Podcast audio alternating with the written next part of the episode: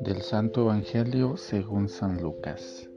En aquel tiempo Jesús dijo a sus discípulos, sean misericordiosos como su Padre es misericordioso.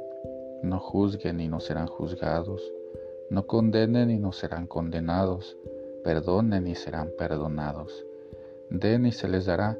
Reciban, recibirán una medida buena, bien sacudida, apretada y rebosante en los pliegues de su túnica porque con la misma medida con que midan serán medidos. Palabra del Señor. Sean misericordiosos. El mayor atributo de Dios es su misericordia, que significa el máximo amor hacia nosotros. Nos da todo, nos ama hasta el extremo de entregar a su Hijo por nuestra salvación. Los significados de la palabra en latín y en griego no alcanzan a expresar la profundidad que tiene el amor de Dios por nosotros en hebreo.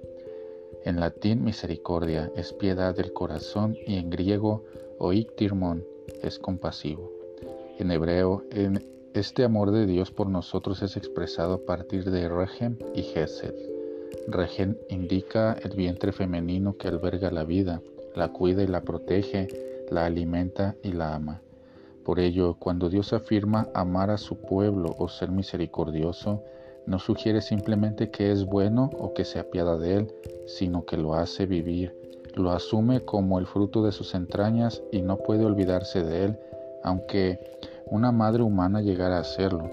Por lo tanto, la exigencia de Jesús a sus discípulos no nada más es ponerse los zapatos del otro, sino amarlo de veras, procurar su bien. Igualmente, somos invitados a perdonar no porque el ofensor lo merezca o lo pida, sino porque nosotros imitamos al Padre Celestial en su actitud misericordiosa.